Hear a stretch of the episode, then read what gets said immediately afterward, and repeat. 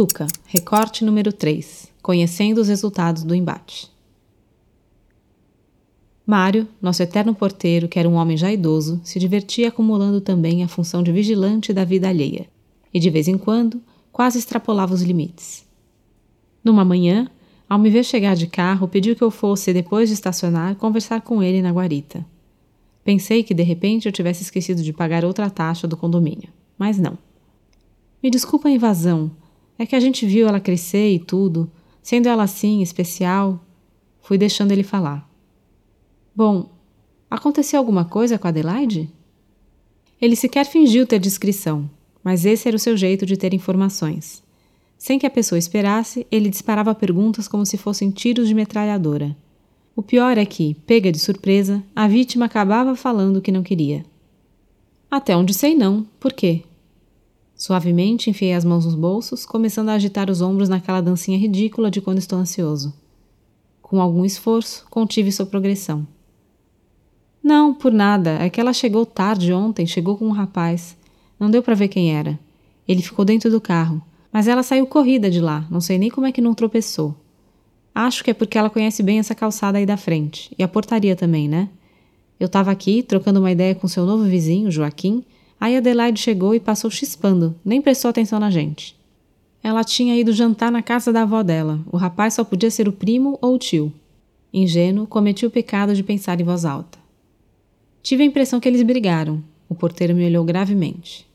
Eu o observei por uns instantes, porém, a fim de evitar a irritação iminente que afloraria contra o senhor língua comprida, resolvi sair da mira. Disse, girando nos calcanhares: Vou subir. Se aconteceu alguma coisa, vou descobrir. Obrigado, até mais. Não fui lá muito educado, mas como o intuito era manifestar com luvas de pelica a recepção ruim do seu comportamento, a falta de polidez caiu bem.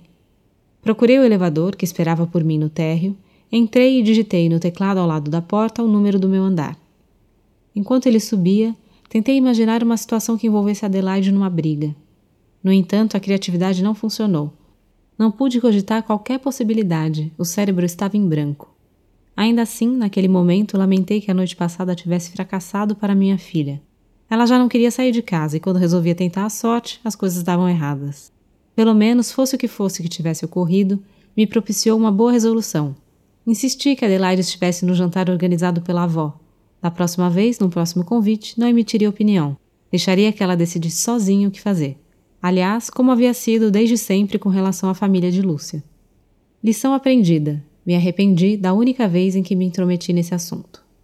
Ao entrar no apartamento, tracei um caminho sem desvios rumo à cozinha. Não fiz escalas nem para me livrar das chaves do carro, de casa, da carteira e do celular. A intuição não falhou. Adelaide estava sentada à mesa, bebendo leite com pouco chocolate e comendo bolacha salgada com muito requeijão. Bom dia, pai, ela falou com a boca cheia. O que é que foi isso? Reparei imediatamente que havia um corte sobre o queixo fino dela. Levei um tranco. Se no elevador não pude fantasiar o embate em que ela tivesse se metido, ao ver seu rosto me brotaram inúmeras e absurdas hipóteses. Isso? Ah, eu caí. Adelaide apontou o ferimento. Caiu? Como caiu?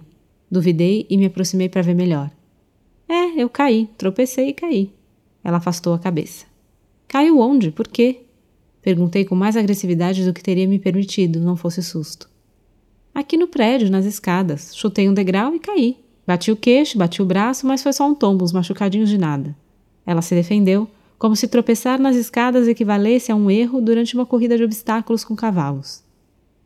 Você subiu correndo, não foi? Indaguei, endireitando as costas. Isso faz diferença? Ela estava começando a se sentir pressionada, o que não é nada bom. Em se tratando de Adelaide, se você acuar, ela explode de raiva. Quantas vezes te disse para ter cuidado? Quantas? Puxei uma cadeira e me sentei também. Pai, relaxa, foi só um cortezinho no queixo. Isso não vai me matar. Adelaide respondeu, tentando transparecer descaso. Respirei fundo, três vezes. Não foi só um cortezinho. Aconteceu alguma coisa, não foi? Não aconteceu nada. Tropecei e caí. Eu lá preciso de uma nova grande guerra para tropeçar? Metralhou, abandonando o último pedaço de bolacha sobre um guardanapo na mesa. Não mente para mim. O porteiro disse que viu você chegar ontem. Disse que te achou nervosa. Que passou por ele e. Esse porteiro é um puta boca aberta, sabia? Pronto calma feito onça no cio. Adelaide, o que aconteceu? Objetividade, Tuca, objetividade. Ai, tá bom, eu briguei com o vô Afonso. Falei umas barbaridades para ele e fiquei meio transtornada. Brigou? Uma antiga tensão que acreditava extinta ressurgiu de repente dentro do meu estômago. Doutor Afonso ainda me provocava cólicas de inquietação. Não, agora foi pior. Agora ele me provocava cólicas de fúria. É, nem sei o motivo, mas a gente acabou chegando no nome da minha mãe. Ele me disse que eu não ligava para ela, que não me importava com ela. Aí eu não resisti. Falei o que não devia ter falado. Falou o quê? Ah, pai, eu não fui muito legal, não. Falei de quem nem tinha nada a ver com o assunto, mas é que, sabe, fiquei com raiva, vi tudo vermelho e não pensei. Ouvi notas de arrependimento. Adelaide falou o quê? Objetividade.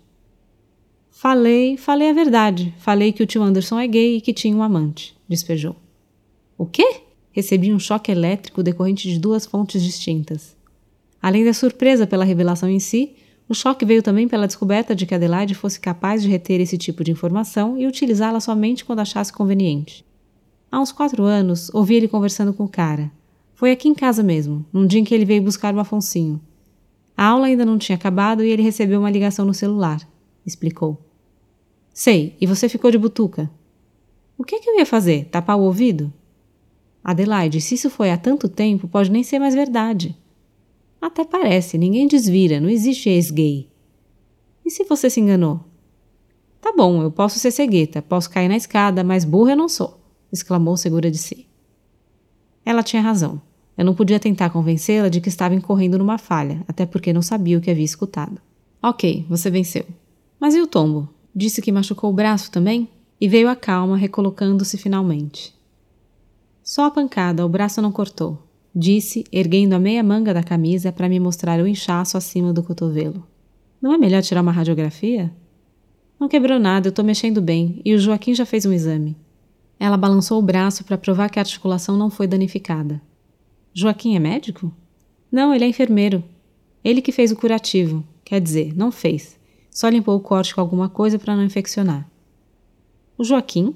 Mas ele não estava lá embaixo conversando com o porteiro? É, mas ele subiu e me encontrou na hora em que tropecei. Ele que me ajudou. Me levou para o apartamento da mãe dele e tal. Dona Carmen estava em casa? Seguro morreu de velho.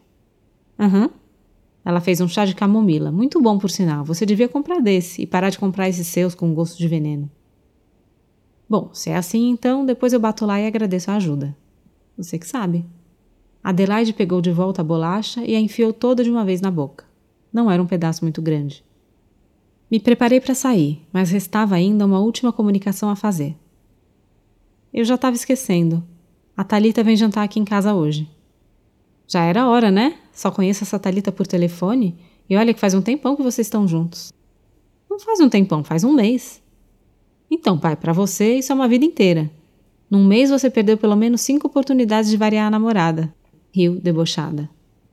Muito engraçada, hahaha.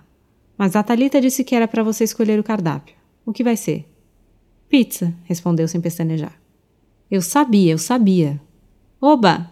Adelaide fez um gesto de comemoração acima da mesa, mas o movimento foi interrompido por um copo no meio do caminho. Ainda havia leite dentro dele, que se derramou e se espalhou por toda a toalha. Ops! exclamou a desastrada. Tudo bem, lavanderia para a toalha, me conformei.